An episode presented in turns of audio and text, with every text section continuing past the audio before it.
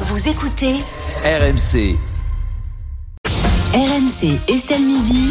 Serroussi n'a pas tout compris. Bonjour Vincent. Bonjour Estelle, bonjour à tous. Euh, Vincent, aujourd'hui vous n'avez pas compris le discours de politique générale de Gabriel Attal. C'est la poursuite du en même temps. Avec Borne, c'était plus à gauche. Avec Attal, on va quand même beaucoup plus à droite. Là, Gabriel Attal, c'est Eric Ciotti qui est rentré de Turquie. hein. Il a des cheveux partout. Mais j'ai- quand même trouvé le discours convaincant. Je vais pas vous cacher, enfin jusqu'à ce qu'il qu'il prenne la parole. Fred, vous voulez pas couper votre téléphone C'est la sonnerie de Fred quand Gabriel Attal l'appelle. C'est insupportable. Il nous l'a refait. C'est ma chronique, Fred, quand même, s'il te plaît. Qu'est-ce que vous avez retenu du discours de, de Gabriel Attal? Bah, J'ai retenu la première phrase du discours. Confiance, crois moi.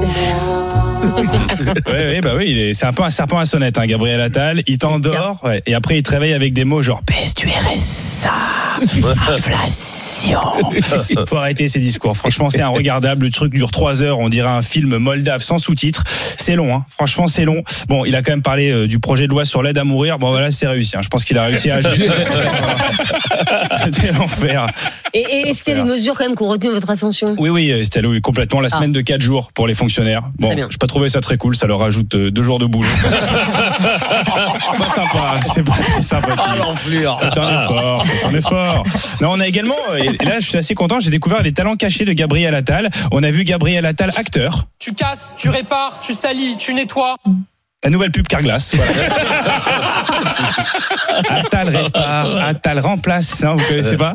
Non, il y a- il y a- on, a, on a- on a aussi d'autres talents de Gabriel Attal. Je veux déverrouiller l'accès au travail, déverrouiller notre société. Voilà, Gabriel Attal, serrurier. Et, euh, D'ailleurs, il se balade toujours avec une radio médicale de Brigitte Macron pour déverrouiller les portes. hein.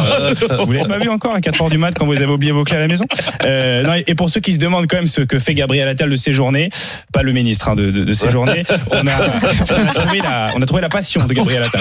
Le nombre de mots pour dire des normes sur Légifrance s'élève à 44,1 millions de mots. Voilà, mec bosse pas, il compte les mots dans le code pénal.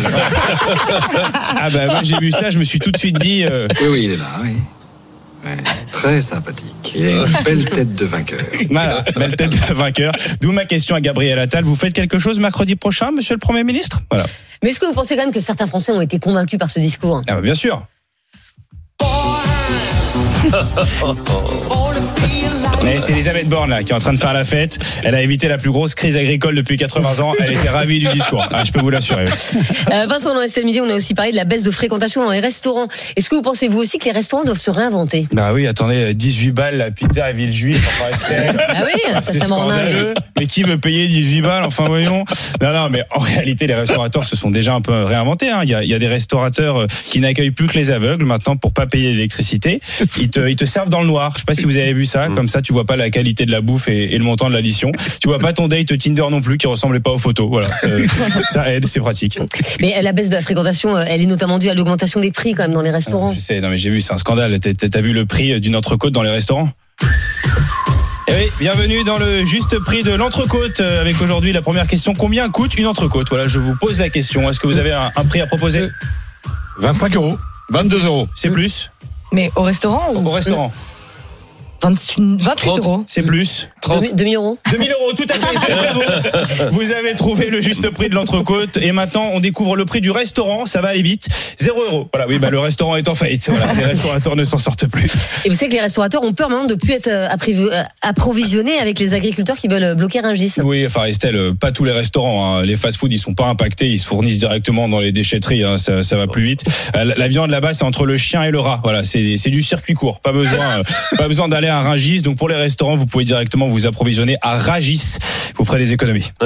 Merci beaucoup Vincent Serroussi tous les jours 14h30 euh, dans Estelle Midi.